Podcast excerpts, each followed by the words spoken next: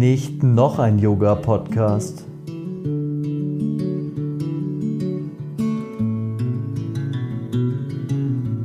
Ich glaube, die Leute haben halt auch Angst, dass es wieder, dass es wieder nicht geht. Ich glaube auch. so. Du tust jetzt wirklich alles auf eine Karte Ja. setzen. Du bist da, du hast jetzt Community, Ja. gib ihm. Und so hat genau was du sagst, so hat sich's angefühlt. Wie wenn die Leute vom ersten Moment an sich gewahr waren. Ja, es gehört zu seiner Routine vor Ja. der Show. Er macht anderthalb Stunden Hot Yoga. Mhm. Ich so, Alter, wie machst du Hot Yoga? Naja, er hat immer so zwei große Heizlüfter dabei.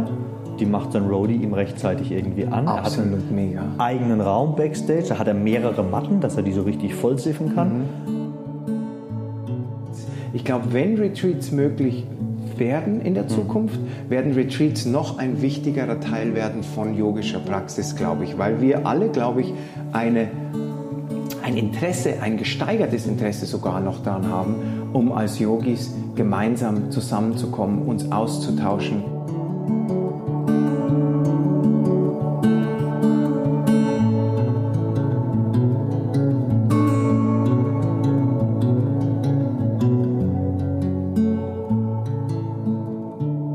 Servus Robert. Thomas, ich grüße dich von ganzem Herzen. Prost und Ahoi. Äh, wie, wie alle Leute schon wissen, die mich kennen, ist auch dieser Podcast, genau wie meine Klassen, Seminare, Stunden, Retreats, eine hochkoffeinisierte Operation zu, mit, mit Stolz.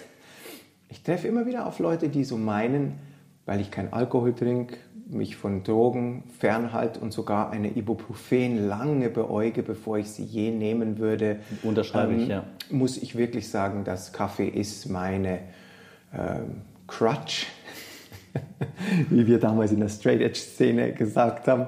Das ist äh, mein Weiß und ähm, auch hier sitze ich gerade vor dir mit einem feinen, vom Thomas liebevoll kredenzten Kaffeegetränk und freue mich auf unsere nächste Episode. Freue mich, dass wir wieder im Tritt sind, was unsere Episodenfrequenz betrifft. Koffein sei Dank. Koffein sei Dank, genau. Wir werden vorangeschoben von einer Tsunami-artigen Welle von koffeinhaltigen Getränken. Wir können also gar nicht anders, wie regelmäßig uns zu treffen.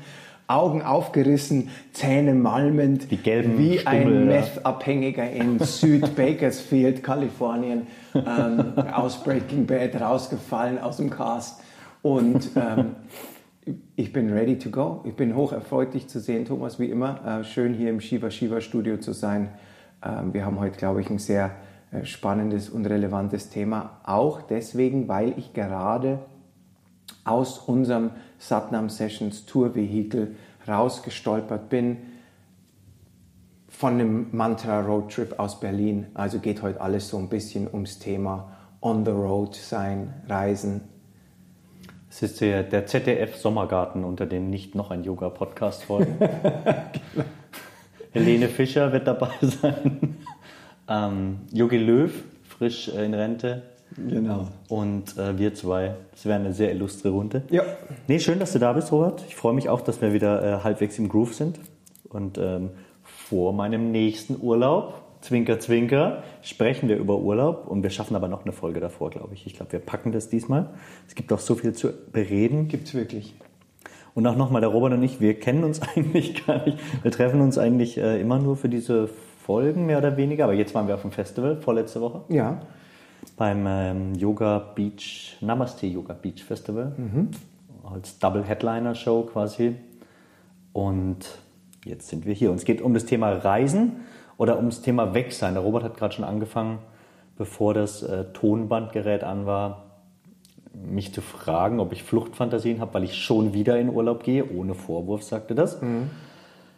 Ähm, ich habe tatsächlich Fluchtfantasien und ich lebe sie aus, indem ich dieses Jahr sehr viel Urlaub mache. Ich muss sagen, das ganze Corona-Gedöns hat mir psychisch ziemlich zugesetzt und ich muss raus aus dem Alltag, so, sonst kriege ich echt, sonst kriege ich echt Probleme. Also ja. Wie hat sich der Alltag denn ähm, äh, Corona-mäßig, was waren die Punkte, wo du gemerkt hast, weil ich bin so eine Person, ich hatte jetzt auch am Wochenende viele Gespräche mit Leuten, denen Corona, diese Zeit, diese Lockdowns zu, äh, wirklich auch zugesetzt haben, äh, was ihre mentale Symmetrie betrifft. Und ich habe da unglaublich viel ähm, Empathie und, und Mitgefühl äh, dafür. Äh, nur war meine Situation so ein bisschen anders, weil sich an meinem Leben so ungefähr gar nichts geändert hat. Ähm, weil, außer, du, weil du ein Nerd bist. Ja, ich bin wirklich ein Nerd, aber auch mit Stolz und mit Freude im Herzen. Ja, ja. Ähm, das heißt, äh, wo waren denn die Punkte, wo du sagst, das war in meinem Alltag vorher da, war dann bei Corona weg, was dann diesen, diese, ich nenne es jetzt mal salopp, frei nach 9 Inch Nails, diese Downward Spiral bedingt hat. Kannst du da die Finger drauf legen, was da, war das das, dass der Alltag aufgelockert wurde durch Konzerte, Ausgehen, Kino, Restaurants so ein bisschen und das mhm. dir dann so ein bisschen, du klaustrophobisch geworden bist in diesen vier Wände, Yoga-Studio war nicht mal offen. Mhm. Ähm, war das zu statisch dann dein, dein Alltagserlebnis oder, oder wie würdest du das beschreiben, Thomas? Also zum einen was du sagst, mein Alltag ist wirklich geprägt von äh, Konzerten. Ich gehe mindestens einmal im Monat auf ein Konzert, mhm. eher zweimal im Monat. Das ist mein Standardprogramm. Ich gehe auch manchmal alleine auf Konzerte, weil ich nicht genug Leute kenne, die so ein Ding durchziehen und sagen, ich gehe jetzt alle zwei Wochen, fahre ich ins Backstage mit dem Radl und äh, ziehe mir unter der Woche irgendeine Band rein, die keiner kennt. Ist sowieso allein, finde ich, eigentlich schöner. Ich habe das eine Zeit lang gemacht, lang bevor ich eine Familie hatte und bin allein ins Kino gefahren. Mhm. Ich weiß noch ein, das ist eine wahre Geschichte. Ich habe in Baltimore gewohnt und Baltimore ist an sich eine, eine sehr, ähm, ist jetzt nicht bekannt dafür, obwohl es Charm City heißt als Spitzname. Die amerikanischen Städte haben ja so The All-American City und Baltimore ja. war Charm City. Sehr viele Teile von Baltimore haben sehr wenig Charme. Ja. Woher dieser Spitzname herkommt, das ist das, was ich höre davon. Who knows? Ähm, in der Zeit, ich habe ein Jahr dort gelebt, es waren 365 Tote durch Schusswaffen in dem einen Jahr. Also pro Tag einer praktisch. So viel zu Charme. Mhm. Aber sehr schöne Hafengegend. Und ich auf meiner alten Honda 1974 äh, Baujahr, Motorrad, das vier Jahre älter ist wie ich, also der drauf saß, bin an meinem Geburtstag, ich weiß nicht mehr welcher Geburtstag es war, bin, ich war in den Ende 20er Jahren, äh, 28 sowas, bin in diese Hafengegend gefahren und habe mir Brokeback Mountain allein angeschaut. Und ähm, ich wusste nicht viel über diesen Film, ich wusste nur, dass es irgendwie ein Cowboy-Film ist und so weiter. Und ich habe dann gemerkt, dass lauter Pärchen drin sitzen. Mhm. Und alle haben so auf mich geguckt irgendwie. Und mir ist nachher erst aufgefallen, dass die wahrscheinlich dachten, oh, da ist jemand, der noch nicht aus dem Closet rausge sich rausgetraut hat, der sich allein äh, diesen wundervollen Film äh, mit dieser ja. äh, äh, homosexuellen Liebesgeschichte anschaut. Aber das, also bei Konzerten, ich, wer mich kennt, weiß ja, ich, mich, ich bin nie auf Konzerten zu finden, außer ich spiele Oktober selber. wieder dann, ja. Äh, ja, wenn ich selber spiele, ist es fair, aber so findet man mich nie auf Konzerten, hm. ever. Aber ähm, Kino habe ich früher manchmal auch allein gemacht. Und zu deinem Punkt zurück, das ist eigentlich eine schöne Art, ein Konzert auch zu erleben, weil du musst kein Smalltalk halten, du musst, bist nicht abgelenkt von dem, was passiert, kannst wirklich das wirken lassen, was die jeweilige Künstlerin oder Künstler dir präsentiert an dem äh, spezifischen Abend. Und ich muss nicht Rücksicht nehmen, ja, möchtest du weiter vorne stehen, möchtest du weiter hinten, musst du jetzt aufs Klo und so. Deshalb ist es für mich eigentlich, also ich gehe natürlich lieber mit Freunden mhm. ins Konzert oder noch lieber mit meiner Frau, was halt aufgrund der kleinen Kinder immer noch ein bisschen logistisch aufwendiger ist. Fakt ist, ich will auch nicht ewig über das Thema äh, Corona reden, aber das ist so ein, so ein Einstieg für mich ins Abhauen. Äh, ich gehe auf Konzerte, ich gehe gerne in Restaurants, das mhm. weiß auch jeder. Äh, ich trinke auch mal Bier dort, das weiß man auch. Äh, und ich liebe es, in den Biergarten zu gehen zum mhm. Beispiel, weil das mit Kindern, mit Freunden, wir haben bei uns in der Nähe einen super Biergarten, da sind mhm. zwei Spielplätze drauf. Äh, das heißt, da kann man nach der Schule, nachmittags um vier kann man sich da treffen. Ja. Kinder auf dem Spielplatz, Papa, Mama trinken einen Radler und ähm, das ist Teil von meinem Leben. Und das ist auch, sind alles Gründe für mich, in München zu leben, mhm. dass ich mit dem Radl unter der Woche auf ein Konzert fahren kann. Wer nicht in einer großen Stadt lebt, wenn ich in Karlsruhe gelebt habe, was äh, ich die meiste Zeit meines Lebens getan habe, wenn ich da auf ein Konzert wollte, musste ich meistens nach Stuttgart fahren mhm. oder Mannheim oder sonst wohin. Ist logistisch schon äh, Automanöver mit involviert und, und Planung und äh, Und früher Reise. Feierabend ja, ja. machen und später nach Hause kommen das und äh, einer ist der Designated, Designated Driver irgendwie. Ähm, also gut, das sind alles Gründe für mich in München zu leben und die wurden mir auf einmal genommen. Okay, Eigentlich war es ja während dem Lockdown, hätte ich hinter Tupfing in meiner Hütte sitzen können mhm. und mit den Kindern spielen. Das ist egal. Das war das Erste. Und dann bin ich ein unglaublicher Gerechtigkeitsfanatiker. Mhm. Das ist, glaube ich, weil ich ein Mittelkind bin, weil ich einen älteren und einen Mhm. jüngeren Bruder habe. Ich war immer so, das sagt man Mittelkindern auch nach. Ich war immer Ja, so stimmt, du bist jemand, der, der Fairness schon sehr zu schätzen weiß, glaube ich. Und Ja. dem das wichtig ist, als, als sollte uns allen ja wichtig sein, aber das, das äh, kann ich unterschreiben. Das, so kenne ich dich auch, jemand, der, der Gerechtigkeit, dem das sehr wichtig ist. Äh, Ja, und da, ich finde auch im Nachhinein, dass viele von diesen Maßnahmen oder Dingen, die passiert sind, sehr ungerecht waren und sehr von oben runter. Und das haben andere Regierungen vielleicht besser gelöst, meiner Meinung nach. Stichwort Dänemark, können wir nachher auch drüber sprechen. Und das hat mir da auch zugesetzt. Auch so dieses Ausgeliefertsein von Leuten, denen ich eigentlich nicht zutraue, dass sie die Dinge bestimmen sollten, die mein Leben auf einmal so dominieren, die mir meine Lebensgrundlage nehmen mit dem Yoga-Studio, die mich einsperren zu Hause und die, die mir so meinen Freizeitwert nehmen und meinen Kindern auch, so, die halt auch eigentlich monatelang keine Freunde sehen durften. Und das hat mir sehr zugesetzt, das habe ich gemerkt und ich bin eigentlich, eigentlich bin ich die gute Laune-Kanone zu Hause, so. Und das war ich dann sehr lange Zeit nicht mehr. So, ich war gereizt und auch so latent depressiv irgendwie. Und deshalb muss ich raus. Ich Ja. muss jetzt raus einfach so. Ich muss aus dieser Stadt, aus diesem Land einfach raus. Da habe ich keine Waschmaschine, da habe ich keinen Laptop. Da habe ich einfach äh, Zeit. So. Ja. Und ist vielleicht nicht das, was mich ständig daran erinnert, oh, die Regierung verbietet dir dies, die verbietet dir das, hier stapeln sich die Leichen und da musst du dich testen. Ähm, genau, so viel zu meinen Fluchtfantasien, Robert. Und ja, deshalb gehe ich dieses Jahr dreimal in Urlaub. finde es total super. Wir haben das wirklich, wir haben äh, euch wirklich bewundert, äh, äh, weil ich habe Thomas gerade vorhin erzählt, ich war in der ganzen Corona-Zeit. Äh, ich bin eigentlich jemand, der sehr relativ regelmäßig unterwegs war, sei es für Yoga, sei es mit äh, Boys It's Fire oder mit den Satnam Sessions. Und das hat natürlich auch alles gestoppt. Also Boys It's Fire hat jetzt eine Tour angekündigt, äh, Ende oder Herbst nächsten Oktober Jahres. nächstes Äh, Jahr, ja. genau, die wurde, glaube ich, hinter den Kulissen, bevor sie angekündigt wurde, wurde die fünfmal verschoben, glaube ich. Also das war schon der Running Gag, äh, ähm, wenn ich Mitterli erzählt habe, du, könntest du bitte diesen Ter Zeit blocken? Und sie so, naja, das schreibe ich mir nicht, den Kalender wird eh wieder verschoben und recht hatte sie. Das heißt, jetzt schauen wir mal, ob es nächsten Oktober äh, ready to go ist. Ähm, aber ich war also, bei mir war es die Situation ganz anders wie bei dir, Thomas, weil ich all diese Dinge tatsächlich einfach nicht tue. Also ich gehe nicht essen, gehe nicht aus, ever. Und insofern hat sich wirklich in Corona überhaupt nichts geändert. Was sich natürlich geändert hat, war, was du genannt hast, die Arbeitssituation. Erstmal kam alles zu einem totalen Stopp. Und ich bin ja nun mal lebevoll von, von dieser, von, von dieser Yoga-Sache in all seinen verschiedenen. Ähm, das hat sich also durch, durchaus natürlich geändert gehabt, aber nicht, mir hat nichts gefehlt, weil ich diese Dinge, die du genannt hast, die total nett klingen, auch wenn jemand das mag. Aber für mich war es so, okay, das, was ich am intensivsten praktiziere, wenn ich allein gelassen werde, ist Sport allein, lesen, Podcasts hören und mit meinem alten Hund so in den Park gehen oder mit den Kindern rumhängen. Und all das war weiterhin möglich. Das heißt, für Ja. mich hat sich gar nichts geändert, muss ich gestehen, außerhalb des Beruflichen. Und äh, damit meine ich auch äh, nicht bloß Yoga, sondern eben auch äh, äh, Musik in all seinen Varianten.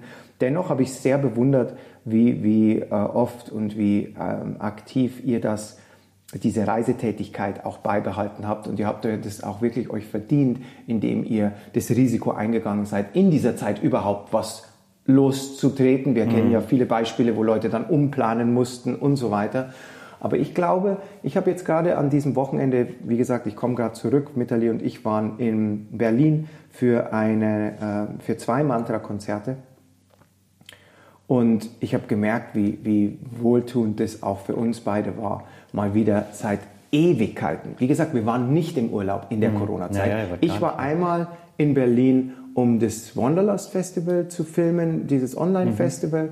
und sonst nur jetzt das eine Mal für diese Satnam Sessions Auftritte, mhm. wo übrigens einer der Auftritte um 3.45 Uhr morgens war. Also genau meine Zeit. Das war ganz hervorragend, weil es sozusagen ein Meditations äh, äh, Auftritt war, mhm. wo Leute zu den Satnam Session Songs in ihre Morgenpractice äh, äh, Practice meditieren konnten. Okay. Und dann haben wir am gleichen Abend nochmal gespielt. Also das war, wenn man es ganz genau nimmt, zweimal am gleichen Tag. Äh, die, und ich fand schon, ja. Ich, ich habe es geliebt. Äh, wie die Kelly Family früher. Wie die, die Kelly Family früher, genau. Und ähm, so hat sich auch angefühlt. Es war ganz, ganz, ganz hervorragend. Ähm, Mitalis Lehrerin Guru Chagat mit der ganzen äh, von uns heiß geliebten Rama-Crew aus Kalifornien waren da und es war also ein Wochenende voll Yoga, Kriyas, Meditationen, Community, äh, Satnam Sessions. Und dann sind wir zurückgekommen, sind sofort ins Studio gestolpert und haben die nächste Satnam Session Single aufgenommen. Und jetzt bin ich quasi hier reingefallen in unser Podcast-Studio. Aber warum ich das erzähle, ist, weil ich schon auch diesen Effekt hatte und Mitali und ich haben es auch gemerkt, dass gerade in der Ehe wo, wo Kinder involviert sind und so viel Logistik, du hast gerade den Alltag angesprochen, ist es manchmal auch wichtig, Zeiten zu identifizieren, wo man dann entweder als Gesamtfamilie oder als zum Beispiel Ehepartner, das war jetzt wirklich bloß ein Trip nach Berlin, also wirklich mhm. nichts Großes. Aber für uns hat sich das total erfrischend angefühlt, mhm. mal rauszukommen. Wir hatten monsunartigen Regen bei der Hinfahrt und komplett Stau bei der Rückfahrt, aber wir hatten die Geheimwaffe ich weiß nicht, wie viele Hörerinnen und Hörer das wissen, aber ich bin unglaublich fasziniert von diesen Ende der 60er Jahre, spezifisch von der Zeit, wo quasi die Hippie-Zeit gekillt wurde, im wahrsten Sinne des Wortes, durch die Manson-Morde. Und ich bin absoluter Fan Once Upon a Time in Hollywood, einer der besten Filme, die je gedreht wurden. Übrigens historisch gar nicht akkurat, aber wer den noch nicht gesehen hat, der letzte Quentin Tarantino-Film, ähm, hervorragend. Und wir haben einen, glaube ich, zwölf- oder 14-stündigen Podcast über Charles Manson gehört. Also wir waren die komplette Hin- und Rückfahrt. Äh, wir haben den Regen und den Stau kaum mitbekommen, weil wir quasi in Cielo Drive äh, und, und in der Spawn Ranch gelebt haben in ja, unserem geil. Kopf. Also will sagen, ich unterstütze es vollkommen, dass Reisen für dich und für euch auch so einen, ja, wie du gesagt hast, so einen ähm, Fluchtmöglichkeit, aber auch äh, Reset-Button darstellt. Und ähm, mich hat bloß interessiert, ob du das dann eigentlich äh, ab und zu mal weiterdenkst und sagst, gäbe es eigentlich Orte, wo du, weil du gerade München und die Vorteile von in München wohnen, wenn nicht gerade Covid ist, ähm, gibt es denn Orte, wo es dich hinzieht, mal wirklich hinzuziehen auch äh, oder dort länger zu leben? Oder ist dieses Szenario ein paar Wochen wohin und wieder hierher zurück eigentlich for the time being? Der, das ideale Setup für die Meinhardt-Familie? Ähm, die Meinhof-Familie würde längst in Spanien leben, glaube ich, wenn sie keine Kinder hätte. Ich habe gerade Meinhardt gesagt, weil ich ja. hatte einen Schulkollegen, der so hieß. Ähm, und der Name war irgendwie in meinem Kopf vermengt mit deinem wundervollen. Gut. Wir sind die Terroristen. Ja, genau. genau. Wir sind die mit den Bomben. Nicht verwandt mit. Doch, äh, doch, doch. Doch. Äh, aber also das ist nicht Mit der meiner. Pfarrersfamilie Meinhof. Ja. ja. ist nicht meiner, ist der Name meiner Frau, mhm. habe ich angenommen. Mhm. Und ihr Großvater war ein Cousin von Ulrike Meinhof auf irgendeiner ah, Ebene. Ja. Also schon, ist jetzt auch nicht der geläufigste Name nee, der Welt. Man stimmt. kennt ihn halt ja. in Deutschland. Vor allem, weil wir aus dem gleichen Eck eben kommen. Deswegen frage ich. Ja. Äh, interessant. Und ähm, genau, doch. Das ist, äh, da fließt Terroristenblut in meiner Frau. Mhm. Mir natürlich nicht. Aber, ähm, aber die Meinhof-Familie würde wahrscheinlich in Spanien leben oder zumindest der männliche äh, Teil des Meinhof-Ehepaars würde in Spanien leben, wenn er keine Kinder hätte. Das mhm. eine ist, die Großeltern sind für die Kinder wichtig und äh, Spanien wäre einfach zu weit. Ja. Das andere ist, muss man auch sagen, die Jobchancen etc. in Spanien sind halt auch wahrscheinlich in 15, 20 Jahren, wenn es bei meinen Kindern aktuell wird, immer noch scheiße. Mhm. Äh, weswegen ich auch sage, ich brauche jetzt nicht denen dort ein Leben aufbauen, wo sie dann nach der Schule wahrscheinlich wieder weg müssen. Mhm. Ähm, vielleicht gibt es irgendwann mal so eine Zweitwohnsitz, wenn es so Richtung Rente geht, was zum Glück nicht mehr so lange ist, so eine Zweitwohnsitznummer. Aber dabei bin ich auch immer hin und her gerissen. Will ich mich dann da auf ein Ding festlegen? Mhm. Oder sowas wie, wie ein Moving Vehicle irgendwie, ja. also die Mischung aus beiden, so ein RV, mit dem man dann. Zum Beispiel. Weil, Weil du ja gerade Dänemark genannt hast, du ja. magst es ja, wie ich auch, dir gefällt es ja in, in heißeren Gegenden und auch in Skandinavien. Äh, ja. Ich glaube, ich sind wir beide gleich, dass wir Präferenzen all over haben sozusagen.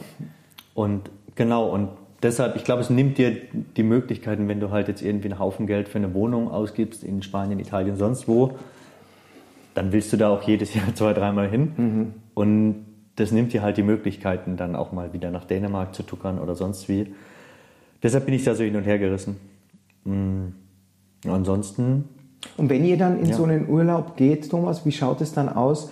Äh, ist das dann auch was, wo du so Urlaub von deiner Tätigkeit als Yogalehrer und Studiobesitzer machst? Oder bist du jemand, der im Urlaub ähm, praktiziert, der im Urlaub auch sich andere Studios anschaut, weil ich kenne dich ja immer jemand, der sehr interessiert ist, auch was diese Yoga-Szene betrifft. Also nennen, sagen wir jetzt mal die Hatha-Yoga-Szene oder wie auch mhm. immer man das nennen will. Ähm, weiß nicht, ob du dich jetzt auch in ein Kundalini-Studio verirren würdest oder in ein Meditationszentrum. Für mich, ich will immer, immer aufpassen, dass mhm. ich diesen Begriff nicht anfange so zu benutzen, wie Google ihn benutzt. Ja. Dass wir nur über sich verbiegende Körper, über Yoga ja, sprechen. Ja. Äh, wer da immer wieder meine Definition hören will, die ist sehr viel weiter gefasst, aber Körperarbeit ist ein legitimer Teil davon und deswegen ist es definitiv auch Yoga. Ich möchte bloß immer das dazu sagen, deswegen habe ich jetzt gerade Hatha Yoga gesagt. Aber wie auch immer, ist es was, wo du, oder wie verbringt ein, ein ähm, Terroristen-Nachfolge-Ehepaar, die Meinhofs, ihre Zeit äh, abseits von diesem Alltagsgrind? Gibt es da da feste was sind dann da die festen, gibt es da so unverhandelbare Bestandteile von einem erfolgreichen Urlaubstag für dich, was so, was so abgefeuert wird? Oder bist du da schon komplett im Relax-Modus?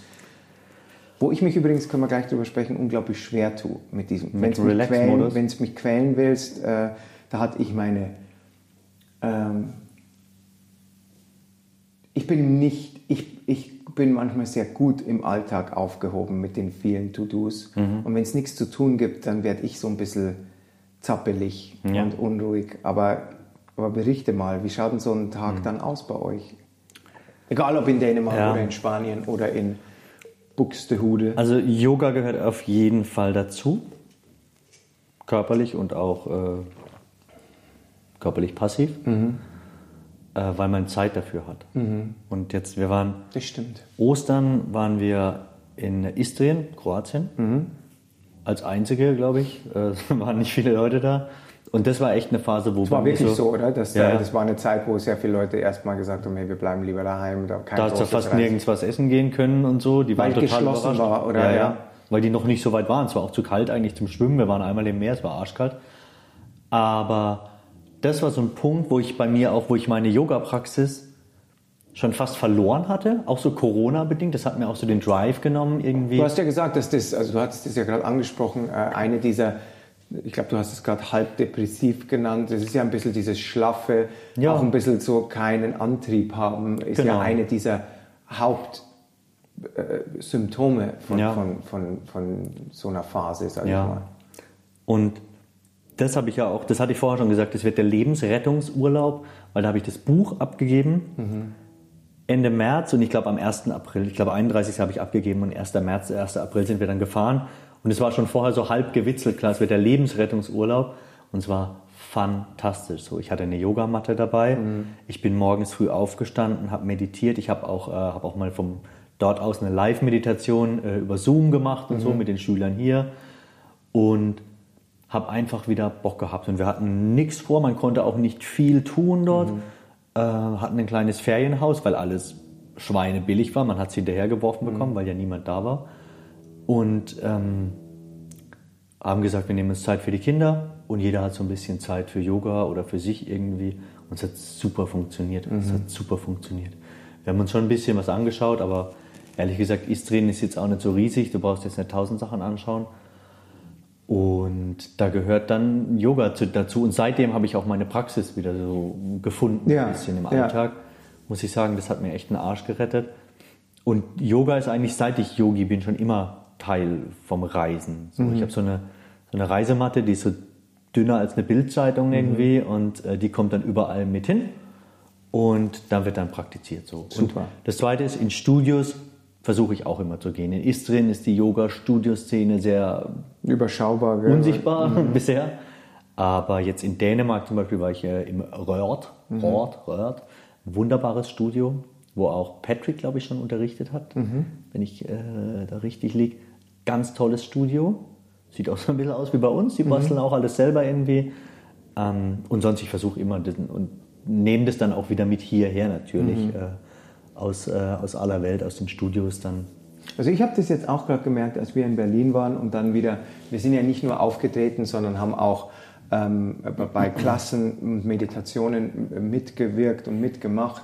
Und ich muss doch immer wieder sagen, wie viel Power gemeinsames Praktizieren hat. Ich bin ja jemand auch durch das Buch, äh, wo ja der Fokus des Buchs ist ja so ein klein wenig auch, wie jemand denn überhaupt zu einer eigenen Praxis gelangen könnte. Mhm. Ähm, und ich halte viel von, von diesem okay damit sein, mit sich selber Zeit zu verbringen. Mhm. Was wir jetzt seit Corona wissen, dass ein unverhandelbarer Bestandteil unseres Alltags sein sollte, weil es kann sein, dass es uns, wie du gerade gesagt hast, egal ob man es jetzt fair oder unfair findet, auferlegt werden kann, mhm.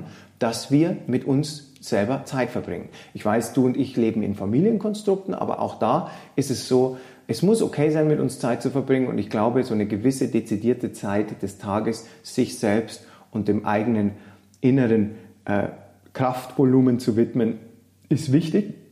Nichtsdestotrotz muss ich sagen, nach der langen Zeit jetzt von, von wo nur Mitterli und ich praktiziert haben oder wir eben in unserer eigenen äh, Praxis, die sich übrigens durchaus durch, äh, unterscheidet, ähm, muss ich sagen, war es ein Fest, mit anderen Yogis wieder gemeinsam zu meditieren, zu singen. Und ich muss aber auch sagen, dass diese Covid-Zeit durch ihre Seltsamheit sowas, was ich für das zentrale Moment in meiner Praxis, nämlich Mantra-Meditation befinde, dieses, diese, diese beiden Auftritte in Berlin waren mit das intensivste, was wir jemals miterlebt haben. Mhm. Weil du darfst ja nicht vergessen, die Satnam Sessions sind ein spirituelles Punkrock-Projekt. Also ich sehe uns wirklich so in, wir sind quasi Black Flag oder ähm, keine Ahnung, wenn Noel Gallagher gezwungen würde, ein äh, Gomuki-Mantra zu, zu trällern. Aber ich sehe uns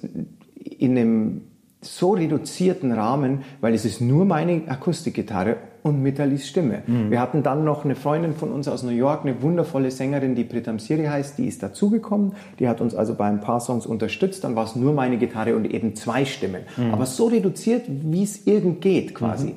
Und man hat schon gemerkt, dass die Leute einen neu gefundenen Bedarf haben an Selbsterfahrung oder, mhm. oder zu, zu channeln oder zu verarbeiten, was dieses letzte eineinhalb Jahr passiert ist. Mhm. Weil das war so laut teilweise, wie die mitgesungen haben, dass man, also wir hatten eine Soundanlage und alles, aber meine Gitarre war, ich habe dann, äh, das wurde auch übertragen, live in, äh, auf Rama TV, der, der, dem Netflix von Kundalini Yoga, wie ich manchmal sage, von Guru Jagat.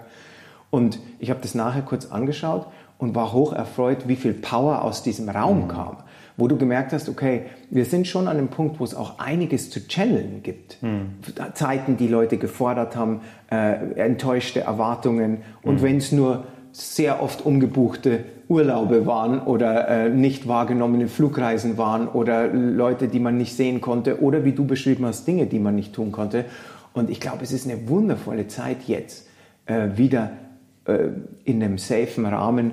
Äh, dort waren zum Beispiel alle äh, getestet und mhm. alle, also das war kein Problem, die Leute haben schön Abstand gehalten, aber es war trotzdem voll, also nicht übervoll, aber genug, dass es eine wirkliche Energie hatte. Und ich fand, dass es eine, ich persönlich fand, dass die Leute bereit waren, sich mehr von Minute 1 zu involvieren, wie es vielleicht vor Covid der Fall gewesen wäre. Also fast so, wie das, der, das Verlangen, diese Gemeinschaft auch zu erleben, mhm. höher war, wie ich es bisher kannte. Und ich war, also wirklich, ich muss sagen, wir saßen dann in unserem Hotelzimmer, äh, in diesem wunder, wunderschönen Michelberger Hotel, wo das ganze Event auch stattgefunden hat. Großartig, wenn man in einem Ort ist, wo Yogis ein Hotel führen, mhm. weil so herzlich wurde ich, ich bin in meinem ganzen Leben in Hotels gewesen als Musiker und das ist einer dieser Kraftorte, wo du reinkommst und merkst, irgendwie ist es hier anders, irgendwie ist es hier herzlicher, weil diese Personen wieder wirklich eine Praxis haben und das Leben mhm. ähm, und, und das eben nicht nur eine, eine Örtlichkeit ist, wo, wo Leute versuchen, Geld damit zu verdienen, sondern wo Träume wahrgemacht werden und, und somit man auch wirklich gern dort ist. Und ich hatte wirklich nach diesem Konzert am Abend, Samstagabend war das, ähm, waren Mitterli und ich echt so in unserem Hotelzimmer noch so ein bisschen und mussten das erstmal nachwirken lassen, diese Power von wie viel die Leute investiert haben in unsere kleinen Mantra-Songs. Mhm. Und also mir kam das mehr vor, wie, wie alles, was ich vor Covid in, in Meditation und Mantra-Meditation erlebt habe. Ich weiß nicht, ob ich das missrepräsentiere jetzt, aber ich war aufgeregt, ob der Möglichkeit, mit anderen wieder zu praktizieren. Und äh, das war ein unglaublicher innerer Reset, muss ich sagen. Ich glaube, die Leute haben halt auch Angst, dass es wieder, dass es wieder nicht geht. Ich glaube auch. So. Du tust jetzt wirklich alles auf eine Karte ja. setzen. Du bist da, du hast jetzt Community, ja. gib ihm. Und so hat es, genau was du sagst, so hat sich's angefühlt. Wie wenn die Leute vom ersten Moment an sich gewahr waren, ja. wo es vorher vielleicht so war, wenn es nicht dieser Meditationsabend ist, wo ich mein Herz öffne, ist halt der in zwei Wochen. Ja, genau. Und das war, der Fokus war anders. Ja, es ist du hast so gemerkt, die saßen da, ready to go. Ja. Und ich war erst so. Es ist so Carpe Diem, oh, wer weiß. Oh, so ist es. Inzidenzen, der Herbst kommt wieder, bliblablub, so, lass mal mitnehmen. Meine, die Nachrichten sind ja jetzt schon wieder so. Wir haben gerade drüber gesprochen, Spanien äh, ist jetzt wieder zu, glaube ich. Ja, ich, äh, glaub, ich, ich, bin ja kein Newsleser, das heißt, äh, das, was man am wenigsten aus diesem Podcast mhm. kriegen wird, ever, sind gute Newsflashs von mir, weil ich mhm. bin der Letzte, der was erfährt. Aber ich äh, kriege natürlich auch mit, ich lebe ja nicht unter einem Kristall. Ähm, doch, doch, doch. Mehr Pyramide, oder weniger, Pyramide mehr oder weniger lebe ich unter einem Kristall. Aber äh, ich, äh, du hast absolut recht, es ist natürlich ein großes Bedenken da, dass das nicht der letzte Lockdown war, den wir äh, hinter uns haben. Und deshalb, gerade, wenn ich auf ein Konzert gehen könnte, so ein richtiges, richtiges Konzert. Ich würde sofort. Die Leopardenhose würde vorausflitzen. Die Leopardenhose so würde flitzen. Mein T-Shirt war aus. Ich würde mir die ersten zwei Bier direkt über, selbst über den Kopf über schütten. Über den Kopf schütten, ähm, ja. ja. genau. Und wäre in der ersten Reihe, würde jedes Lied mitsingen. Freude transpirierend äh, äh, oder, oder wie heißt Schwitzen im, im Feiner ausgedrückt. Äh, äh, aber ich, genau so hat sich das angefühlt. Und drum, ich kann wirklich nur sagen, dass Meditation, im spezifischen Mantra-Meditation, aber eigentlich alle Meditationen. Und ich sehe ja Movement auch als Meditationsmöglichkeit. Hm, ist so. Ich, also. ich, finde, wenn, wenn ich mich bewege oder, oder auch alles, was ich in meinen Klassen unterrichte, du verankerst dich mit deinem Atem und dann tust du Movement obendrauf und kommst in so eine, ich nenne das manchmal Movement Trance dass du vergisst, was um dich rum ist. Und du spürst nur diese Wirbelsäule, die sich äh, immer wieder einlässt auf so einen gewissen Flow oder Mini-Flow oder wie auch immer. Mhm. Und das in der Gemeinschaft abzufeuern, das ist zum Beispiel einer der Aspekte, die mir bei meinem nicht sehr veränderten Alltag hm. unglaublich gefehlt haben, aber lustigerweise mehr, wie es mir bewusst war. Mhm. Ich habe so zu Mitterli angeschaut auf dieser Bühne äh, und habe auch gesehen, dass sie auch so, die, die, auch ihre Augen haben so ein bisschen gesprochen, dass das was Besonderes war. Absolut. Und äh, also ich bin immer noch ganz giddy von, von äh, 14 Stunden Charles Manson Podcast und dieser wundervollen Sangha ähm, oder Community Zusammenkunft und kann es kaum erwarten, mehr davon zu haben, wenn es denn die, der Rahmen äh, ermöglicht. Mhm. Und das bringt uns natürlich zu einem Thema wie zum Beispiel zu diesen äh, wundervollen Retreats. Ich glaube, wenn Retreats möglich werden in der mhm. Zukunft, mhm. werden Retreats noch ein wichtigerer Teil werden von yogischer Praxis, glaube ich, weil wir alle, glaube ich, eine, ein Interesse, ein gesteigertes Interesse sogar noch daran haben, um als Yogis gemeinsam zusammenzukommen, uns auszutauschen. Mhm. Und ähm, es stehen jetzt einige Yoga-Reisen an und ich bin einfach nur in der guten Hoffnung, dass die alle so passieren. Mhm. Weil ich habe äh, im Herbst reise ich mit meinem alten Freund Chaitanya Das und mit meinem auch alten Freund Patrick Broom nach Griechenland. Äh, mhm. Zu, zu dritt äh, leiten wir einen, einen ähm, Retreat, der, so glaube ich, äh, ausverkauft ist, auf die wunderschöne Insel Korfu. Und ähm, dein äh, Barcelona-Retreat ist äh, jetzt, wird 2022 abgefeuert. Haben wir jetzt auf Februar geschoben, genau. weil Barcelona schon wieder äh, hier Delta etc. ist. Und wir haben jetzt gesagt, äh, das wird nicht passieren dort im Oktober. Wir das schon war im Oktober angedacht, genau. Das war eigentlich für April schon angedacht. Da war ja noch Lockdown. Mhm. Und jetzt im Oktober, die Spanier müssen bestimmt wieder zumachen. Und das ist auch für die Leute da eine Unsicherheit. Äh, merkt man auch in der Buchung, ist dann mhm. immer so zurückhaltend, ja, kann ich mal noch reservieren oder mm, mm, mm. Und jetzt haben wir gleich gesagt, wir machen es im Februar und es wird jetzt auch noch eine zweite Lehrerin mitkommen. Mit cool. Der spreche ich heute Abend. Ich kann es noch nicht sagen, aber es wird eine Lehrerin sein. Ähm, das Programm ich hoffe, dass sie sehr schön. Ich habe mir natürlich die, äh, ich habe natürlich die Hoffnung, äh, auch irgendwann mal einen von, von äh, Thomas Retreats mit zu begleiten und habe mir das Programm sehr intensiv angeschaut und es klingt wirklich äußerst erfreulich da ja, in ja. Barcelona. Der, der Ort wirkt wunderschön. Du warst ja, glaube ich, auch schon äh, öfter dort, glaube ich. Ich war fast zehnmal jetzt ja. schon dort und die Lehrerin, die mitkommt, wird dann, die macht sehr körperlich sehr fordernde Klassen mhm. und ich bin dann eher so für den, ähm, sag mal, für den Voodoo-Teil zuständig. Mhm. Soweit der Plan, ich muss nachher mit ihr sprechen um fünf. Ähm, ein bisschen Musik, wir werden eine Gitarre dabei haben, wir haben die Dachterrasse, äh, wir werden einmal am Strand üben, morgens in der Früh. Und dadurch, dass ich mich relativ gut auskenne, auch in der Ecke, ähm, sind wir da gut versorgt. Und es ist nicht, wer mich kennt, weiß, es ist kein äh, schweigegelübde Kloster-Retreat. Mhm. Wer abends mal irgendwie länger rausgeht, der muss und morgens zur Morgenklasse nicht erscheint, der äh, kriegt keine bösen Blicke oder so. Es soll der schweigegelübde Retreat passiert dann nämlich mit Mitali und mir, ja. ähm, weil wir nämlich im Januar, ähm, das geht am 15. September in Verkauf, das heißt New Year Blessings für mhm. alle, die es interessiert. Das ist übrigens kein äh, äh, Bewerben dieser Sachen. Wir haben eine, eine, Warteliste, die schon sehr lang ist. Das wird also wunderschön voll. Mhm. Äh, Wen es interessiert, kann uns jederzeit kontaktieren. Aber das wird dann eher die Version für die, die nicht abends ausgehen wollen, weil wir mhm. sind in einem wunderschönen Ayurveda-Hotel. Äh, Ayurveda-Hof Engel heißt das im Allgäu. Mhm. Remote. Mhm. Es ist nur die Retreat-Gruppe dort. Das Hotel ist praktisch da ist sonst niemand, nur mhm. wir, Mitterli, cool. ich und die Retreat-Gruppe. Und das wird genau das, was ähm, Thomas gerade im Spaß gesagt hat, dass das wird wirklich so Early Mornings, lange Meditationen, mhm. wirklich uns für das Jahr 2022 zu primen, zu cleansen ja. und dann in das Jahr zu starten. Ähm, also ich freue mich auf all diese anstehenden Reisen. Deine im Februar, unsere im Januar und jetzt die in wenigen Wochen anstehende auf Korfu und hoffe wirklich, drück uns und vor allen Dingen allen Teilnehmern und Teilnehmerinnen die Daumen, dass diese Reisen passieren, weil ich habe gerade in Berlin wirklich wieder so einen super Charge bekommen und das hat auch diesen Studiotag gestern unglaublich ähm, ja, abgegradet, möchte ich sagen, ja. weil wir kamen mit dieser ganzen Energie von all diesen wundervollen Yogis äh, ins Studio und ähm, haben unsere nächste Single auch noch aus meinem Lieblings-Gurmuki-Gebet ähm, äh, aufgenommen.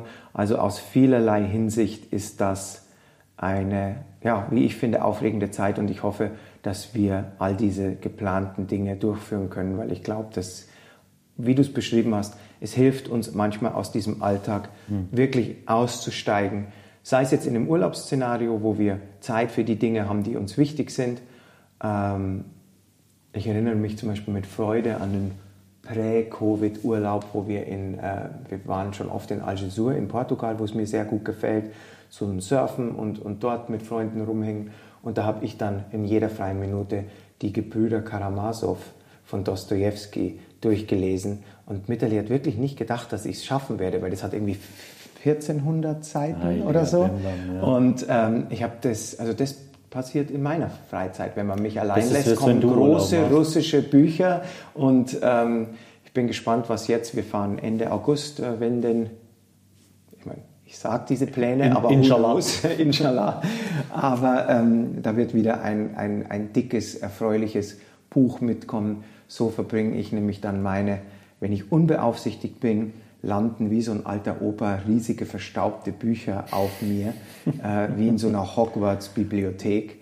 Und ähm, das ist so, was der Herr Ehrenbrand macht, wenn er nicht von Frau oder Herrn Meinhof beaufsichtigt wird. Na, dann kann man sich ja, ich glaube, da muss man sich entscheiden für eins der Retreats, Robert. ich glaube ganz ich glaub, ehrlich, dass, dass wir recht die, unterschiedlich urlauben. Das, das ist absolut wahr und ähm, äh, äh, absolut wahr. Aber ich glaube, dass diese Retreats sich auch unbe äh, unbedingt komplementieren. Äh, so sehe ich das auch mit Patricks Retreat. Ähm, ich finde, wir haben da alle unsere ganz eigene wundervolle Note, wie wir ähm, Yoga repräsentieren. Und ich habe es auf diesem Beach Festival wieder gemerkt, wo ich ja die Freude hatte, mit Thomas gemeinsam zu unterrichten. Das war unser erstes Festival dieses Jahr, glaube ich. Mhm. Also meins zumindest. Ich weiß ja, es nicht ja. bei dir, bei dir ja, auch, nehme ich an. Und auch da habe ich gemerkt, wie, wie erfreulich das ist, dass Yoga auf so ganz unterschiedliche Art gelebt werden kann. Und ich schätze das einfach, diese Unity and Diversity, über die wir mal vor vielen Episoden äh, gesprochen haben das ist nach wie vor etwas, ich komme gern mit Leuten zusammen, die Yoga leben.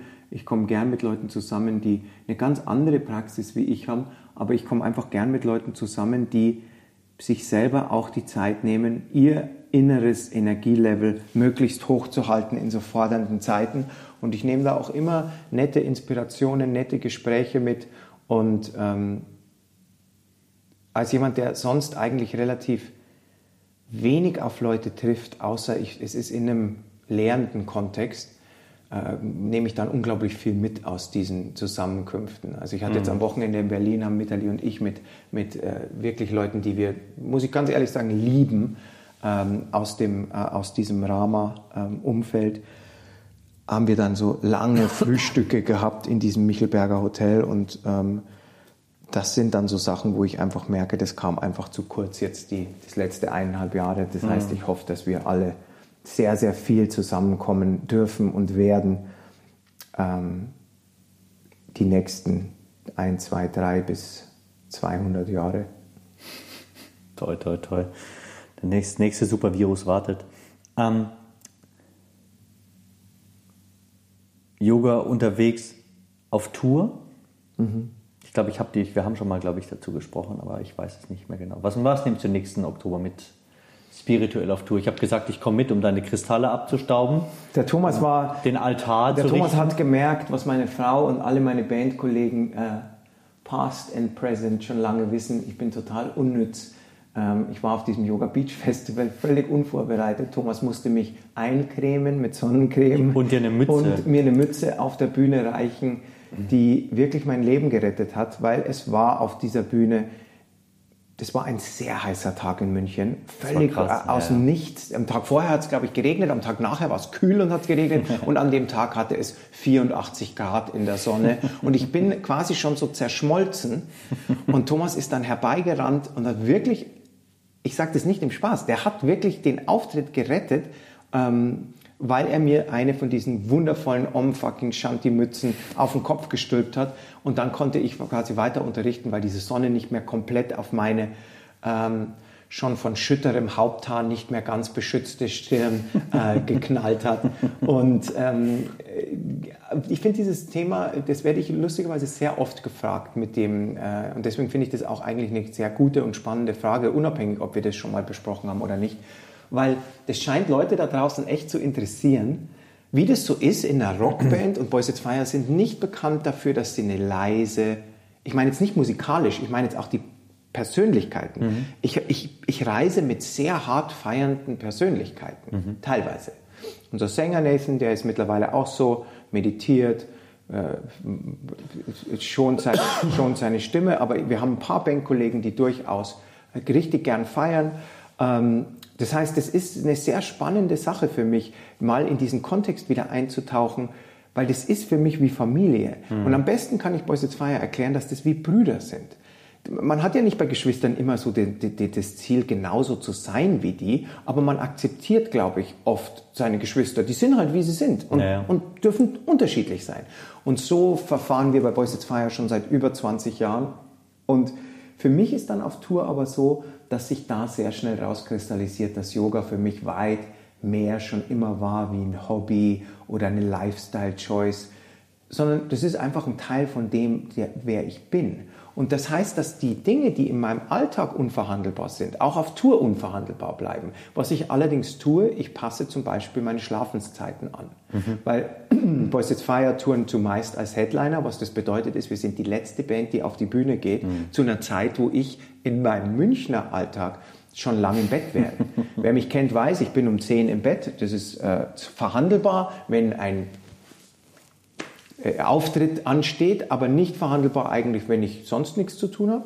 Und dann ist es so, dass ich recht früh aufstehe, ähm, nicht mehr so früh, wie ich mal aufgestanden bin. Ich merke auch, dass ich so ein bisschen mir selber mehr Achtsamkeit schenke, wenn ich mal in der Früh eine halbe Stunde länger liegen bleiben will, dann tue ich das. Aber irgendwann zwischen fünf und sechs momentan äh, äh, rolle ich hoch erfreut aus dem Bett. Ähm, auf Tour ist das dann so, dass ich von diesen Auftritten so körperlich doch mitgenommen bin, dass ich ein bisschen mehr Schlaf brauche. Das heißt, auf Tour ist es so, dass ich ungefähr um Mitternacht oder eins ins Bett dann komme weil ich bin, mache meine kalte Dusche nach dem Auftritt und so weiter, mache meine Abendmeditation und dann gehe ich ins Bett und dann ist es auf Tour teilweise so, dass ich bis acht schlafe. du Beispiel. schläfst in einem Auto, richtig? In einem Nightliner ja. oder in einem Hotel, eins von beiden, mhm. genau. Und ähm, das heißt, bis acht habe ich zu Hause nicht mehr geschlafen seit 25 Jahren bestimmt.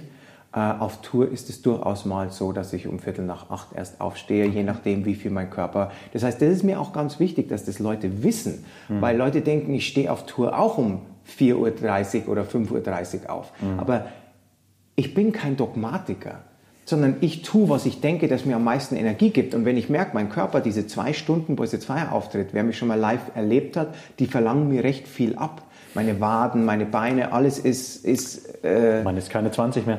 Hey, und, und, und, ähm, und, und diese Recovery ist wichtig, aber was ich de definitiv jeden Tag mache, ist, ich habe auch eine Reisematte dabei. Mhm. Ich habe überall, wo ich hingehe, eine Bhagavad Gita dabei. Das ist mein Step One. Immer. Mhm. Ich habe immer einen Maler dabei mit dem ich, ich mache jede freie Sekunde auch auf Tour-Mantra-Meditation. Mhm. Das heißt, wenn ich Zeit habe, Soundcheck geht eine halbe Stunde später los, sitze ich da mit meinem Maler, sage meine Holy Names und ich habe meine Bhagavad Gita, lese jeden Tag in der Bhagavad Gita immer. Ähm, das ist einfach ein Buch, wo ich sehr viel daraus Kraft schöpfe, wo ich dann im, auf Tour sehe ich dann die Sachen, die ich lese, wieder in einem anderen Kontext, mhm. so äh, tolerant zu sein und so weiter. Und, und es ergeben sich, äh, und meine Praxis gibt es natürlich auch, allerdings ist die dann oft so, dass aufgrund dessen, dass die Auftritte dann recht intensiv sind körperlich, ähm, ist es dann mehr zum Beispiel Pranayam und mhm. längere Meditation. Aber du würdest in dem Boys at Fire Backstage Raum definitiv Räucherstäbchen riechen, übrigens auf der Bühne als auch abseits der Bühne. Ich würde in der Ecke sitzen mhm. und du würdest mich einfach eine Stunde still da sitzen sehen. Und meine, was ich auch mache, ist, ich ziehe mich vorm Auftritt zurück und höre Mantras, mhm. höre Satnam-Sessions oder irgendwas. A, weil ich Mitterlich sehr vermisse und B, weil diese Zeit vorm Auftritt, das ist schon immer so, ich, ich und ein anderes Bandmitglied ziehen uns quasi zurück mhm. vorm Auftritt, ungefähr eine Stunde ähm, bevor wir uns umziehen. Mhm. Ähm, weil das Umziehen ist schon so bei Boys It's Fire, es gibt berühmt-berüchtigte Pre-Show-Partys, wo Hip-Hop aufgelegt wird. Okay. Meine Bandmitglieder trinken ein paar Getränke vielleicht, Nathan trinkt einen Kaffee ähm, und ich reite reit mich mit Tigerbalm ein. Wer das kennt, bei uns riecht es immer wie in so einem Thai-Salon irgendwie, ähm, äh, um den Nacken ein bisschen zu. Und das ist dann schon sehr aktiv Spaß machen, ja, rumgrölen und, und so weiter. Schon den Groove irgendwie. Die, schon, so, schon, ja. schon, da fährt die Energie schon hoch und dann auf mhm. die Bühne springen ist dann praktisch, wenn das explodiert. Mhm. Aber die Stunde, bevor ich mich umziehe, ähm, äh, ist, ist im Nightliner mit Mantras verbracht, mhm. mit so Bose Noise Cancellation Headphones. Das heißt, was ich damit jetzt sagen will, ist, Yoga zieht sich auch da durch meinen kompletten Tourtag. Mhm. Ich habe nie einen Tag frei vom Yogi sein, weil ich auch nie will einen ja. Tag frei haben, weil das ist, wer ich bin und das war ich schon mit 15, das bin ich jetzt mit 43 aber es ist in dem Kontext vom Touren sehr spannend für mich, weil ich merke, wie ich doch energetisch abhänge von diesen kleinen Inseln am Tag, mhm. mich kurz zurückziehen und ein Mantra zu hören mhm. oder kurz mit meinem Maler um einen Konzertort zu wandern. Ich brauche mehr jetzt als in meiner 20-jährigen Inkarnation diese kleinen energetischen Inseln. Mhm. Und dann kann ich mich wieder auf ein Gespräch richtig einlassen. Und es passieren natürlich auf Tour echt wundervolle Dinge, weil der Chad, unser Gitarrist, der sehr lang aufbleibt, sehr gern Bier trinkt, abends im Nightliner noch Filme schaut mit der Crew und so weiter. Und der geht dann manchmal um sieben ins Bett und ich stehe um sieben auf und wir geben uns dann noch so im Nightliner, muss man sich vorstellen, wie ein U-Boot. Wer das Boot schon mal gesehen hat, so leben wir da auf Tour, geben wir uns dann ohne Bomben, die einschlagen, aber ähm, geben uns High Five. Und also da ist Boys It's Fire wirklich eine der kuriosesten Bands, weil der Lifestyle der Bandmitglieder wirklich ganz, ganz unterschiedlich ist und das große Gemeinsame ist unsere Liebe zueinander und zur Musik, mhm. aber lifestyle-mäßig ist da alles, äh, was Essen betrifft, was wir essen, wann wir essen, wann wir schlafen, was mhm. wir trinken, was wir nicht trinken. Das könnte nicht unterschiedlicher sein. Wie Brüder. Und wie Brüder. Und, ähm, und es gibt jemand im Voice Fire, der Schlagzeuger, der Jared, ähm, der ist so ein Grenzgänger. Mhm. Der wird mit mir untertags Yoga machen und abends mit den anderen Bier trinken. Das heißt, der ist so in beiden Welten gleichermaßen mhm. zu Hause. Oh, da sehe ich mich auch. Ja. Ich, also will, der, ich will nichts auslassen. Genau, der, der, der macht es sehr gut. Und ähm, weil zum Beispiel am Vormittag, wenn wir an den Konzertort ankommen, ist schon oft so, dass ich mich backstage einrichte mhm. und da ist, sind die anderen schlafen oft sehr viel länger. Mhm. Und dann haben der Jared und ich zum Beispiel so, so kleine, putzige Freundschaftsroutinen. Zum Beispiel, dass wir, der hat Jazz studiert als mhm. Schlagzeuger. Und ich liebe Jazz, aber besonders natürlich, jetzt kommt es wieder, ich liebe Alice Coltrane, mhm. die ja ein Yogini der, der feinsten Art war, die einen Ashram selber hatte. Mhm. Und die hat Jazz-Alben.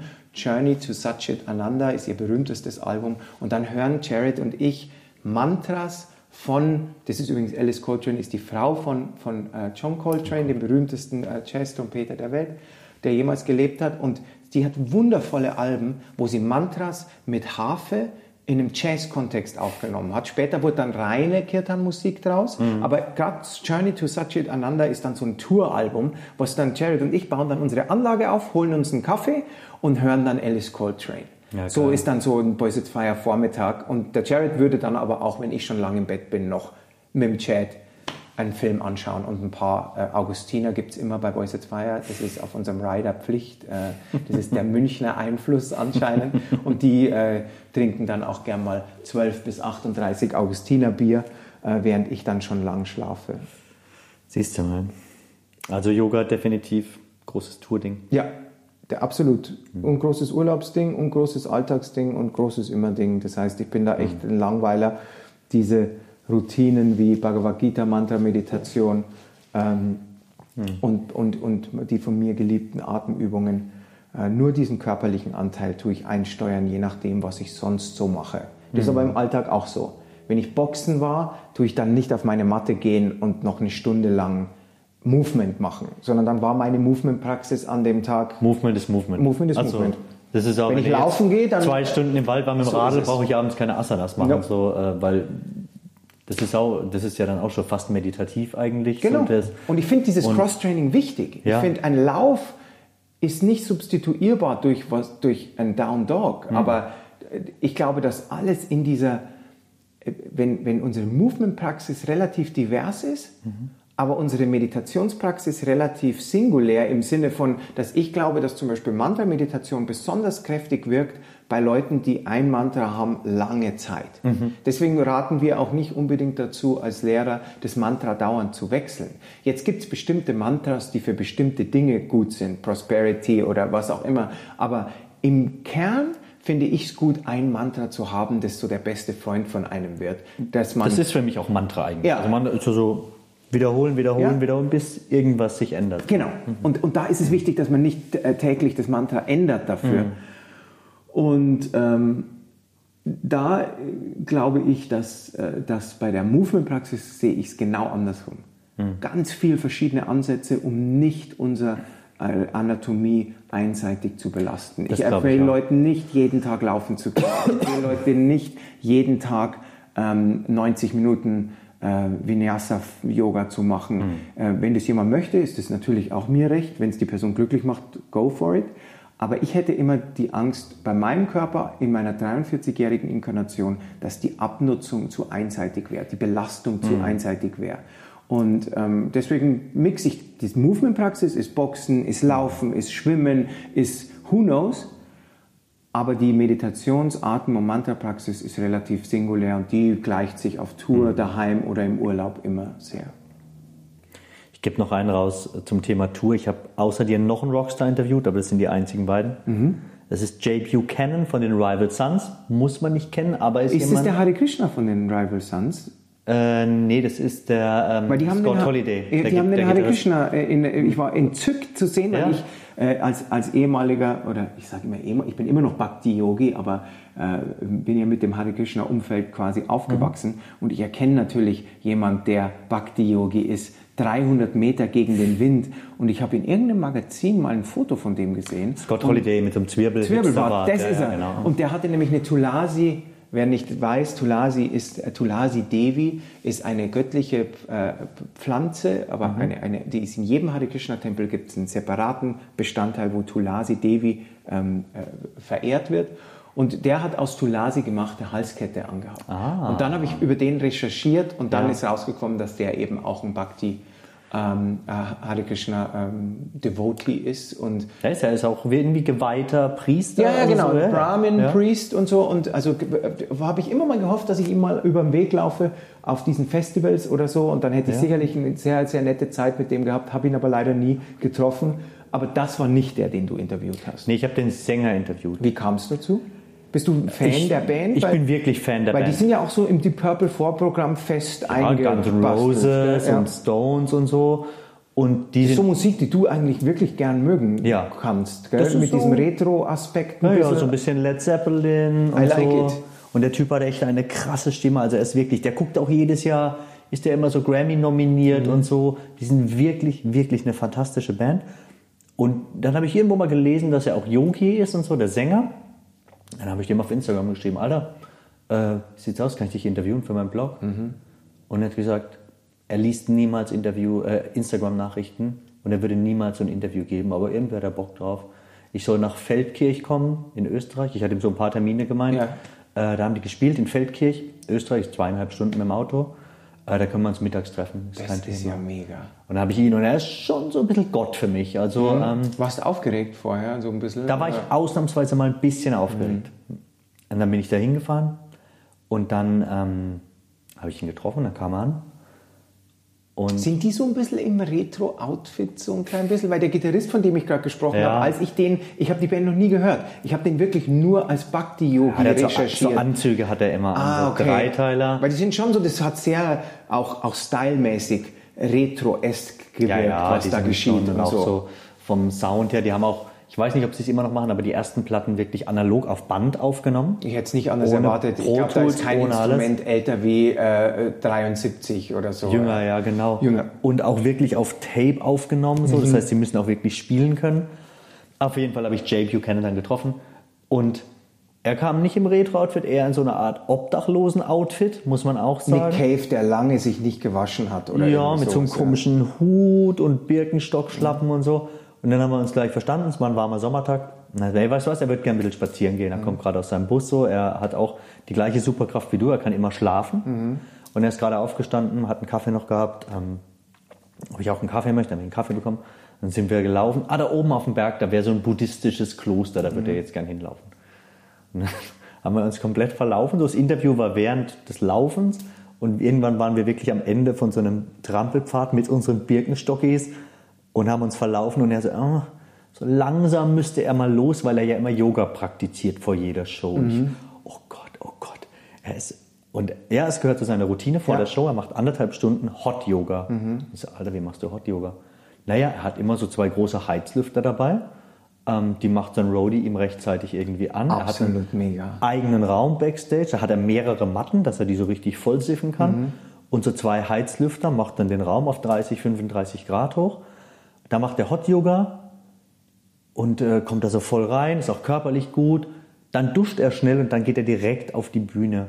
Ist doch gedacht, absolute Mega-Praxis, oder? Mega krass. Und er kam dann auch wirklich auf die Bühne, später so mit komplett nassen Haaren noch, so er frisch kam aus der geduscht. Dusche, ja, wie Er kam es dir berichtet hat. Ja. Aber was für eine geile Idee, habe ich übrigens noch nie gehört. In all der Zeit, wo ich ja, für Leute, die das nicht wissen, wenn ich gerade auch gesagt habe, ich hatte eigentlich gedacht, dass ich den Gitarristen dieser Band mal treffe. Das klingt so ein bisschen pretentious, weil wieso sollte ich den treffen? es ja, ist so, auf diesen Festivals so, ja. ist wirklich so, in Europa kommen sehr viele Bands zusammen. Mhm. Also du könntest jetzt praktisch einen Bandnamen nennen und ich habe die Band schon mal getroffen, Ja, ja. solange es in dem Kontext ist meiner Musikrichtung, Rock. Also ich habe ähm, Moby noch nicht getroffen, weil der da oft nicht spielt in diesem. Kontext. Aber, Aber ihr könntet jetzt beide beim Bang Your Head spielen genau, oder beim und- äh, genau. Sweden Rock Festival. Genau, so sowas. ist es. Ja. Und, und ich beobachte natürlich sehr genau diese On-Tour-Routinen. Mhm. Und zum Beispiel, wir haben mit Dropkick Murphys öfter mal auf Festivals gespielt, die haben auch einen dezidierten Yoga-Raum,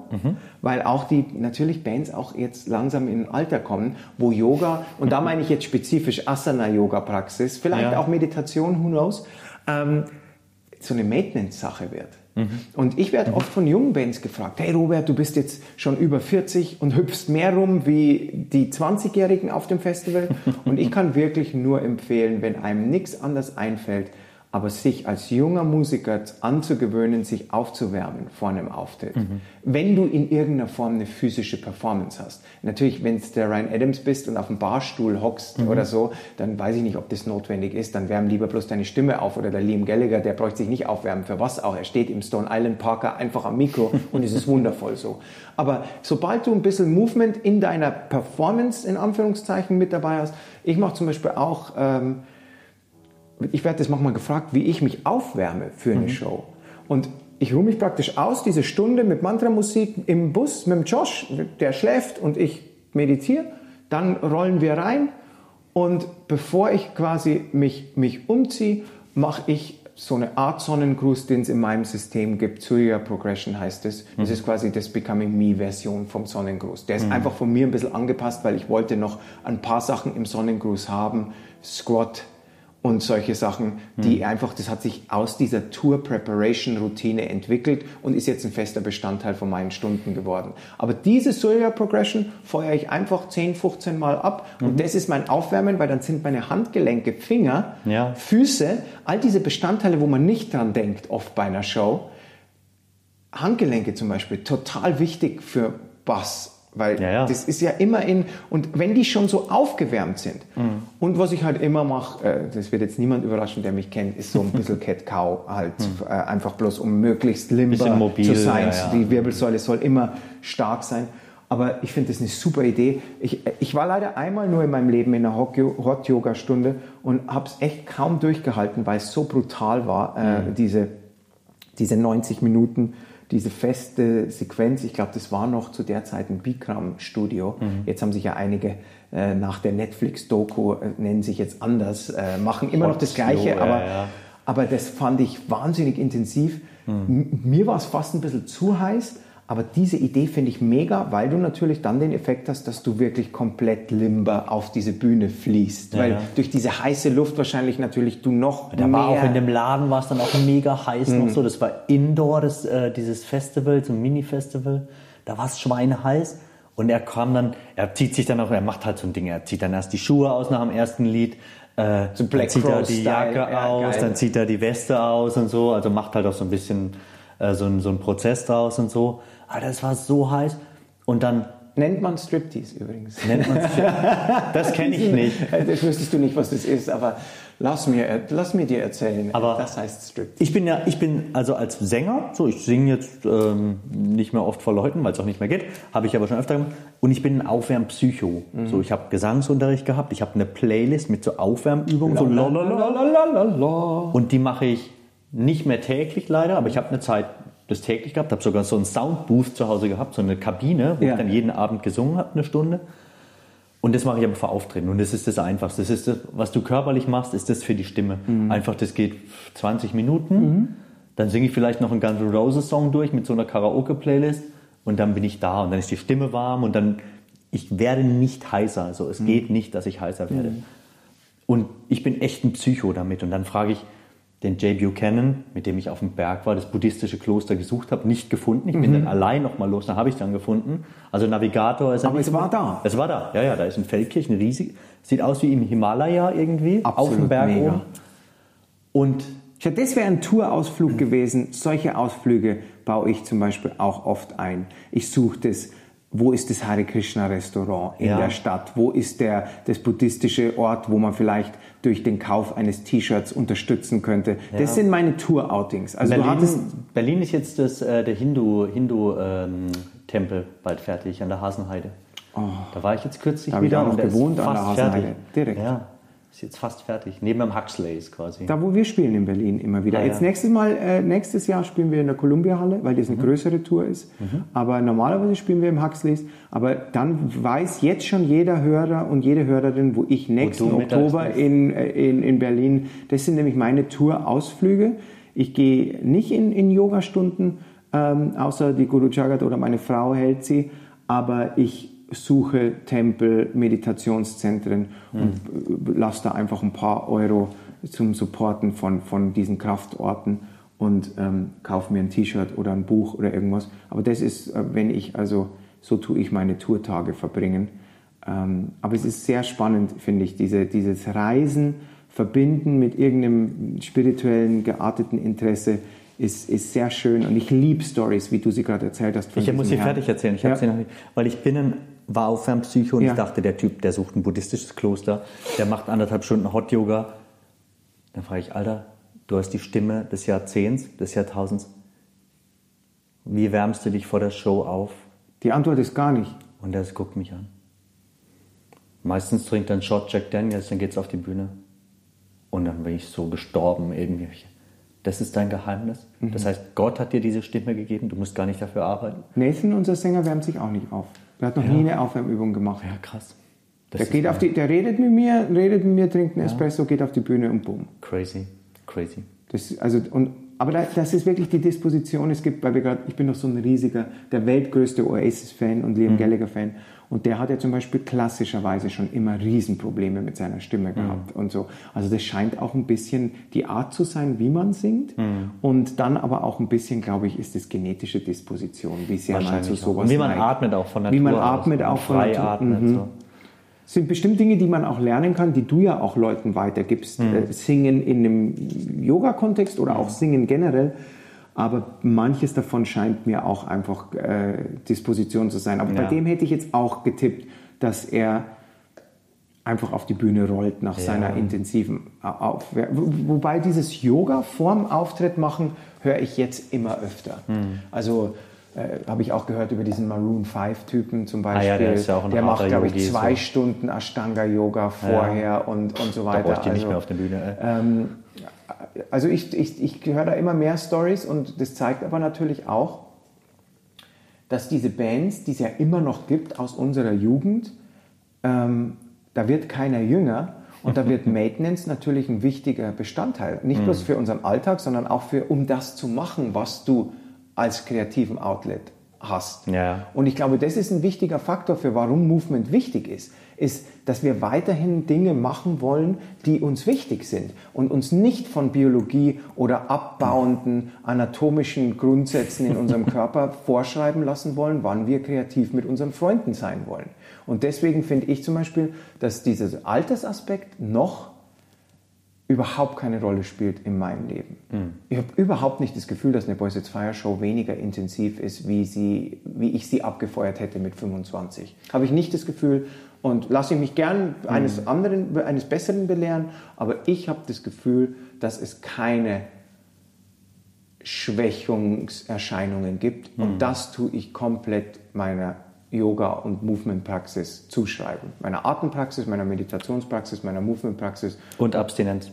Und vielleicht das hätte ich mich jetzt nicht sagen trauen, weil das klingt so hoch pretentious, aber ich glaube, du hast nicht ganz unrecht vielleicht. Das ist, äh, ich dass ich natürlich mir ein paar Jahre gespart habe, dass ich ausgestiegen bin aus dem Raubbau-Game, das ich ja auch betrieben habe früher, aber das ist schon so lange her, dass mein Körper sich dann nicht mehr daran erinnert. Aber es ist ja auch viel einfacher, gut Musik zu fabrizieren oder zu machen, wenn man halt nüchtern ist. Absolut. Also muss man ja, du musst dich ja viel weniger anstrengen, die richtigen Töne zu spielen, so und äh, bist viel mehr Herr, Herr der Lage. Deshalb, ich glaube auch, glaub, dass das die Recovery sehr viel schneller funktioniert, dadurch, dass du den Körper nicht zusätzlichen Stress aussetzt. Ja, Weil die dazu. Lichter, die, die Energie in so einem Raum, dann das Rumgehüpfe, das Mitgesinge, das mhm. ist ja schon viel intensive Dinge, die da passieren. Klar. Aber ich tue dann nichts mehr obendrauf. Nee, genau. Wie zum Beispiel äh, Kokain, das einen dann nicht schlafen lässt oder Übermengen an Alkohol, die den Schlaf dann scheiße machen oder andere Arten von Drogen. Ähm, das Einzige, was ich äh, nehme, ist ein paar Tropfen CBD-Öl. Da ist allerdings kein THC drin.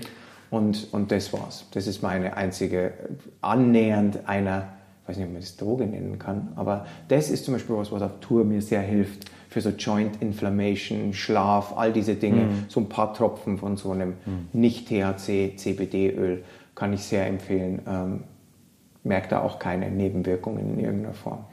Ja, deshalb nehme ich nicht. Ähm, ist doch scheiße. Mensch, das bringt uns doch zu einem wunderschönen Abschluss.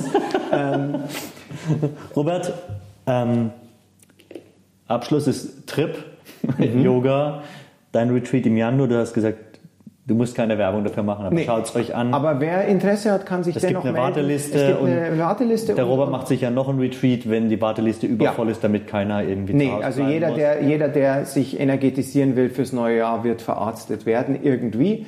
Ähm, ansonsten wollte ich nochmal darauf hinweisen, dass äh, mein äh, Fashion-Label für Inner Change, True Yoga Rebels, wir haben jetzt immer wieder Drops neue.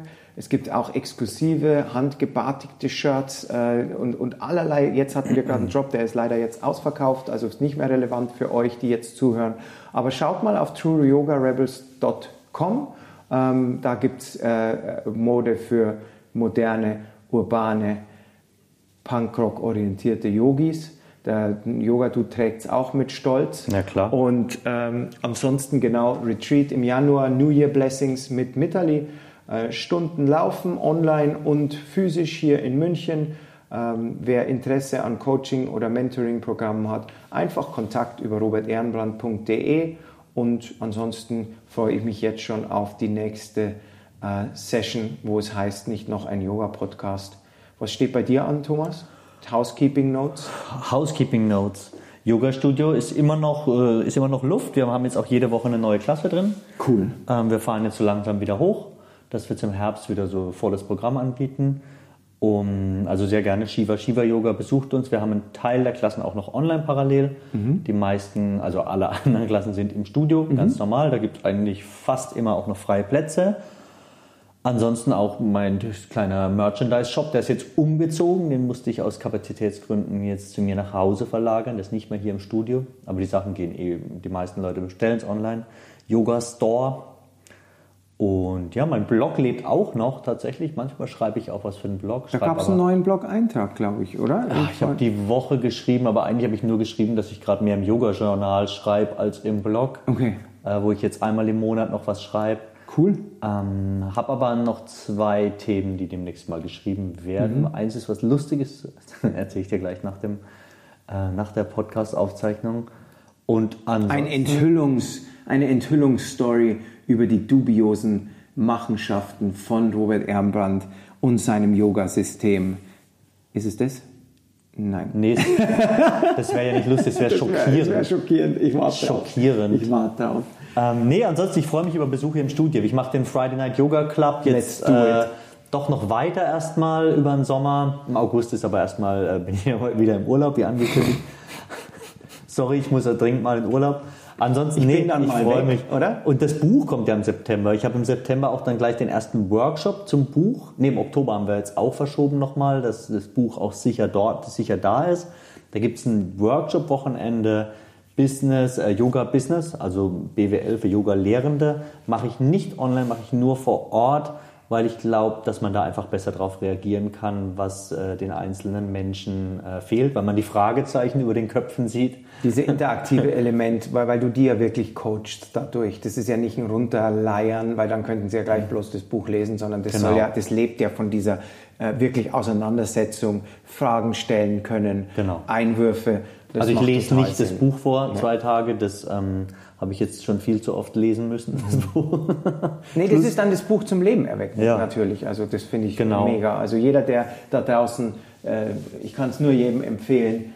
Äh, ich wünschte, ich hätte dieses Buch gehabt, als ich mich selbstständig gemacht habe. Ähm, das ist äh, eine wichtige und richtige Entscheidung, sowohl das Buch schon jetzt vorzubestellen bei Amazon, als auch oder auch Workshop bei allen anderen Buchhändlern übrigens. Genau. Also ja. Und das steht bei mir an. Also ich habe jetzt eigentlich schon wieder Programm bis Weihnachten. Freue mich auch. Auch das zweite Buch erstmal nach hinten geschoben, damit ich das erste jetzt gebührend ähm, promoten ich auch kann. Übrigens. Ich, ich war jetzt so beschäftigt, dass ich gemerkt ja. habe, okay, ich werde diesem zweiten Buchprojekt momentan nicht gerecht. Das heißt, hey, es ist alles gut. Es wird sich entfalten, sowohl bei dir wie bei mir. Ähm, won't stop, can't stop, aber alles zur gegebenen Zeit. Genau. Nee, das sieht, so sieht es bei mir aus. Ich freue mich über das Yoga-Unterrichten mit Menschen. Das ist mir gerade das Liebste irgendwie. freue mich, dass die Crew wieder zusammenkommt, die Shiva Shiva Crew. Wir gehen morgen Abend, haben wir ähm, ein echtes Treffen in einer echten Bar. Da freue ich mich auch sehr drauf, äh, mal wieder alle zu sehen oder alle, die können. Und ja, freue mich auf die nächste Folge schon wieder mit dir. Mega. Wir sehen uns vor Thomas Urlaub vielleicht nochmal, hören uns nochmal. Und äh, bis dahin sehr gerne, wenn euch die Folge gefallen hat, teilt es, äh, sagt vielleicht anderen Yogis Bescheid. Lasst uns wissen, was für Themen für euch relevant und ja, interessant wir brauchen mal wieder so ein, so ein, Thema aus der, aus, der, äh, aus der Menschheit irgendwie. Genau, wir brauchen mal wieder ein Thema aus der Menschheit und ähm, wir freuen uns wirklich immer sehr von euch zu hören. Ich freue mich immer, wenn ihr diesen Podcast auch weitersagt, diese für uns so bereichernden Gespräche, hoffentlich auch für euch. Und ansonsten hören und sehen wir uns sehr zeitnah, wenn es wieder heißt, nicht noch ein Yoga-Podcast Thomas Meinhoff, Robert Ehrenbrand, wir sind raus. Passt auf euch auf, wie es im Outsiders-Film heißt. Stay gold. Peace. Peace and love. Ciao.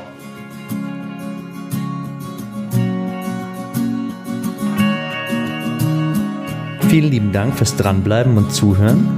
Wenn es dir gefallen hat, schau doch gerne mal in meinen Blog unter yogadu.de oder besuch mich in meinem Yoga-Studio Shiva Shiva hier in München. Bis bald. Namaste.